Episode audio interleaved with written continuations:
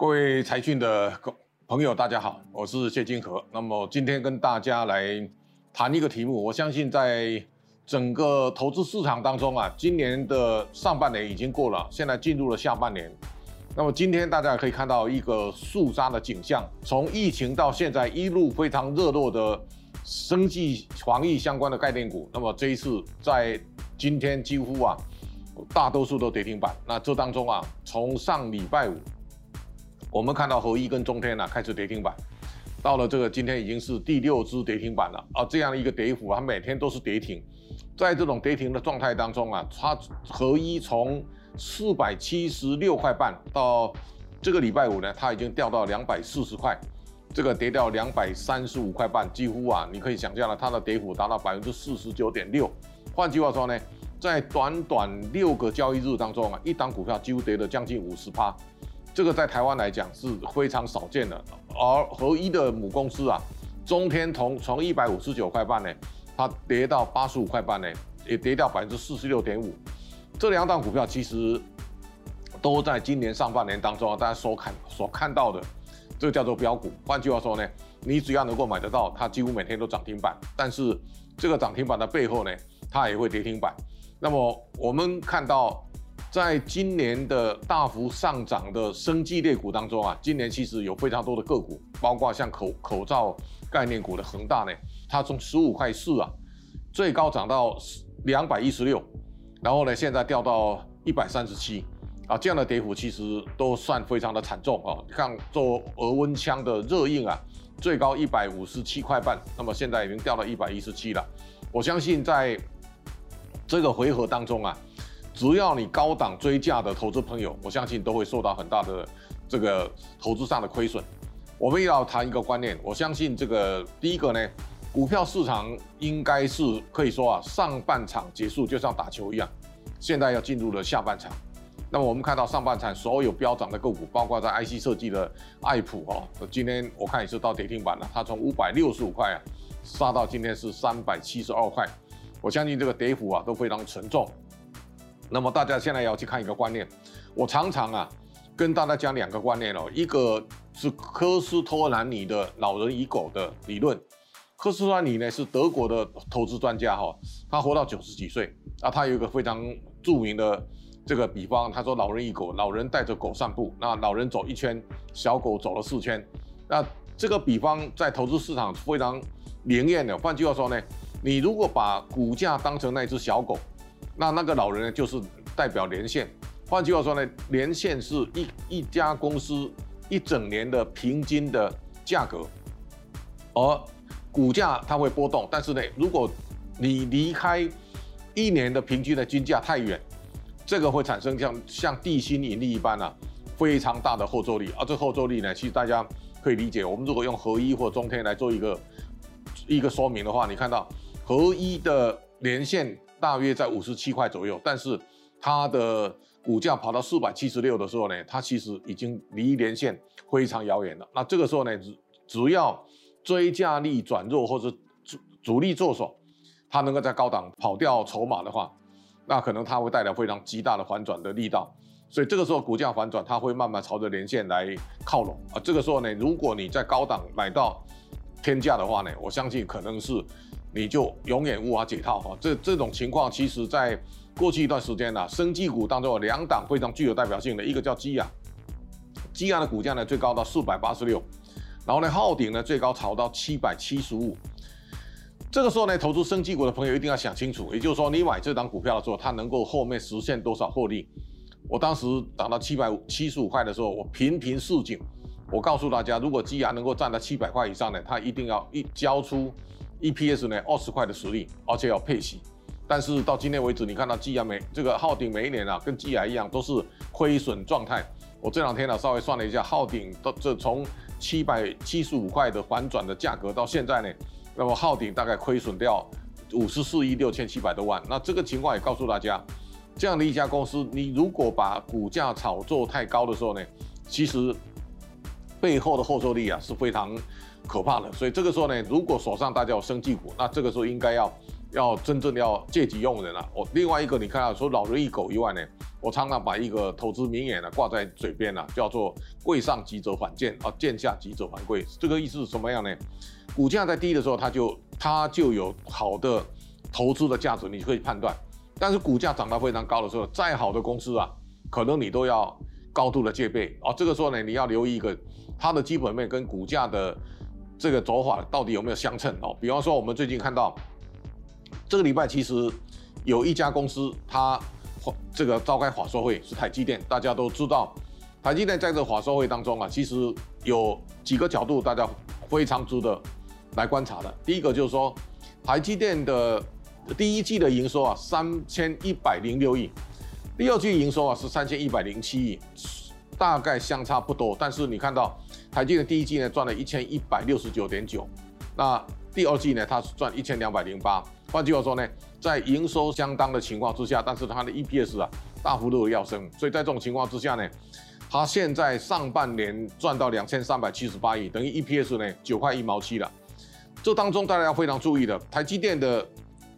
它的单季毛利率从四十一点多到四十三点多到四十七点零八，然后一路到现在到今年第一季呢到多少呢？到五十一点八，第二季到五十三帕。这种毛利率的拉升啊，就告诉大家说，台积电在整个经营上啊，它是出类拔萃的。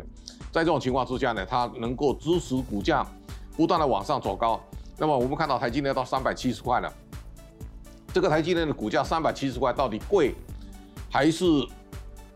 便宜呢？大家可以从股价的相对的护城河概念来讲，一档股票涨上去之后呢，大家要一定要留意它的毛利率拉升，或是它营收的成长，或是它 EPS 增加。或是它的足利率能够不断的随着股价上涨，而能够跟得上去。现在我们来看台积电到三百七十块的话呢，你看到台积电如果上半年能够赚到九块一毛七，那全年台积电大概有机会赚到 EPS 大概二十块。二十块的话呢，台积电现在的股价来看，它的现在的本益比还不到二十倍。这个不到二十倍，如果拿全世界来比，台积电还是非常优秀的个股，这是大家可以注意的。第二个就是说。台积电在今年的股东会当中，它现在已经是每一季配两块半的时候呢，它等于现在一年可以有十块钱的股息。如果将来它可以一季配三块钱，那我想它的殖利率会更高。现在殖利率大概百分之两点二点六八，大致上来讲，在现阶段市场上利率几乎等于零的情况之下呢，台积电的相对的卓越性，它的投资的价值，它不断的在往上上升。这个是以我们在。今年当中，你如果拿生技股的上涨跟台积电的上涨来做一个比较的话，大家一定要知道，股价涨上去之后有没有天险可守？什么叫天险可守？它的本益比能能不能维持在一个相对的比较低的位置，或是说它的殖利率能够跟得上去？这个时候，一家公司有配发股息，能够创造 EPS，也能够花花配股利呢，我相信它就可以衡量它该有的投资价值。这个时候呢？你想一想，如果你手上是一个生技类股的话呢，那这个时候股价上涨，你会对这一家公司有充满的幻想、梦幻般的想象力。但是呢，如果股价在回档的时候呢，你会充满的高度的恐惧感。为什么呢？因为它没有天线可守，也就是说，它也没有营业可以参，也可以来参考，也没有配息能够当指标。在这种情况之下呢，套牢的人呢，他会面临高度的恐惧。所以这个就是我们现在在这个阶段当中啊，今年上半年大家一定要切记一点，也就是说，只要年线乖离非常大的个股，你一定要红高要卖出哈，这就现在要保护自己一个原则。呃，有如果连线乖离太大了，你千万不要再去碰了。也就是说，那个已经是一个结束的战场了。那大家除非它得到一个相对合理的价，这个价格你才能才能追价，如果没有。那大家只能看看就好。那但是下半场呢？我想，台股到现在为止资金还是相对充沛的。那资金充沛，它一定就像侏罗纪公园讲，生命总会找到出路哦。这个时候大家一定要去观察下一个回合呢。如如果从生技股流出来的钱，它到底往哪里走？这个时候大家一定要去仔细去寻找。在进入七八月的时候呢？上市贵公司啊，它一定要马上要面临公布第二季季报的压力。这个时候呢，季报会检验股价，是一个非常重要的指标。也就是说，如果它第二季业绩不好的话呢，那很可能股价有重叠的压力，这是大家高度戒备的。尤其在第二季呢，新台币大幅升值的情况之下呢，如果公司吃掉汇损而获利不能大幅成长，这个交出来的成绩单看起来不会太好，所以这个时候股价看起来有回档压力，这个也是不能碰的。但是大家如果从上半年的营收到到六月营收为止，你看到那个成长力道很强，然后呢，它的毛利又能够有效拉高，类似像台积电这样呢，它会产生一个比较好的买点。所以这个时候最好的观察指标，你回去回去搭配技术线型，也就是说股价它慢慢调整到连线附近，这个连线是一个多空重要的指标。就如果你长期股价在连线下，那就代表一个空头市场，你连翻身机会都没有。但是如果它已经长期在连线下，现在到连线附近。那这个时候叫多空重要分水岭。如果它的营收能够成长，呃，获利能够跟上，基本面没有问题，本益比不太高，然后殖利又高，我想这个是一个下半年大家在投资上啊一个非常值得另外思考的角度。也就是说，这个我们讲贵上急则反贱，哦，现在是贱下急则反贵。这个时候呢，股价在上半场没有参加的，哦，下半场它有开始有一个比较好的转捩点的时候呢，我想这个是一个现在逢低进场。比较好的买点，也就是说，这个时候你跟上半上半年的这种台股的走法是不太一样的。所以投资市场，如果你要自己变成一个赢家，你永远要记得进场的那个点位置非常重要。为什么？合一，如果你懂得在十九块四或者在二三十块呢买到合一的人，那你就立于不败之地的。但是如果你买到四百多块呢，你绝对立于不胜之地啊！那这个就是说，投资的赢家跟输家其实最大的分野也就在这里，就是说。在投资市场当中，你如何找到一个买在起涨点附近啊，能够跟着公司的获利、营收不断的成长，而股价拉高以后呢，你能够创造你的获利啊？如果万一不小心套牢的时候呢，一定要一个要天线可守。什么叫天线可守呢？如果股票套牢，你有一个相对好的值利率，那我相信这个是长线保护短线最好的方法。也就是说，类似现在很多的个股，它的它的毛利率还在百分之五左右。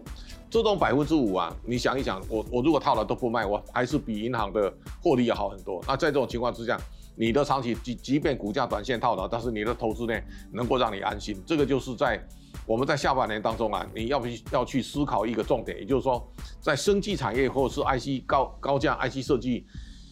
流出来的资金呢，它会往哪里走？那大致上我们可以用几个方向去观察。第一个就是说。在蔡总统的这个六大产业当中啊，第一个大家现在可以去挖掘，台湾一定会慢慢找到一个比较整合有有利的治安的公司。这个时候呢，我相信台湾的在在骇客攻击的情况之下呢，台湾的治安产业啊，会在未来十年应该有一个美好的长线的发展的格局啊。如果有红低的话呢，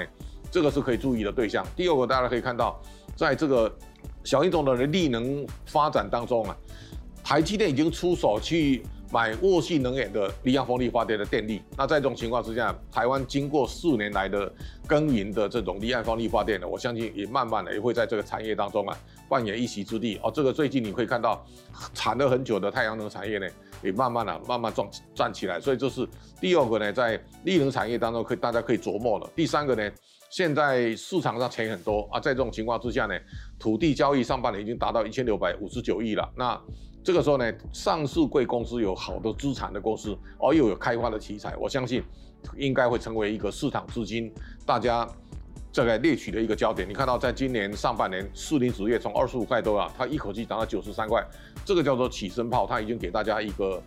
参考的换本啊。这个时候呢，我想大家从资产的脉动当中去找一些有价值的资产股，这是一个大家也可以去往后。不断追踪的一个发展的方向。第四个大概就是在技术面能够在连线附近开始探头的，有一些落后的。那我想大家如果从这样的一个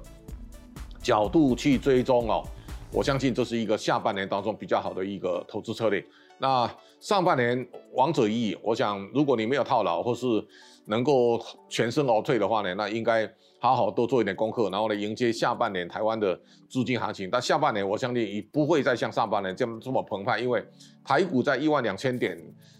基本上它不像八千五百二十三点的时候那样的一个低潮哈有有有大的空间。那一万两千多点，可能在这个平台上，如果台积电不跌的话呢，那台股的指数啊，大概一万两千点会整理一段时间。这个时候呢，要在选股上一定要下很大的功夫，才有办法在下半年非常变化多端、有充满回档压力的市场，你才能够全身而退，要保持获利的战果。好，今天我跟大家就谈到这里，谢谢。